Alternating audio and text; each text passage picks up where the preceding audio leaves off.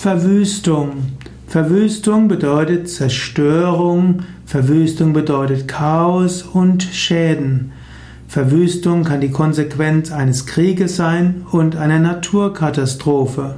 Verwüstung bedeutet auch Auslöschung, Destruktion, Devastation, Verheerung, Vernichtung und Zerstörung. Seid ihr bewusst, jederzeit kann, können Naturgewalten Verwüstungen erzeugen.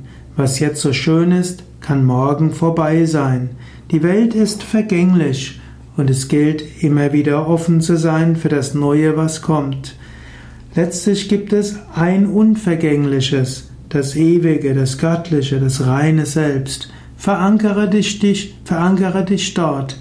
Alles andere kann vergehen.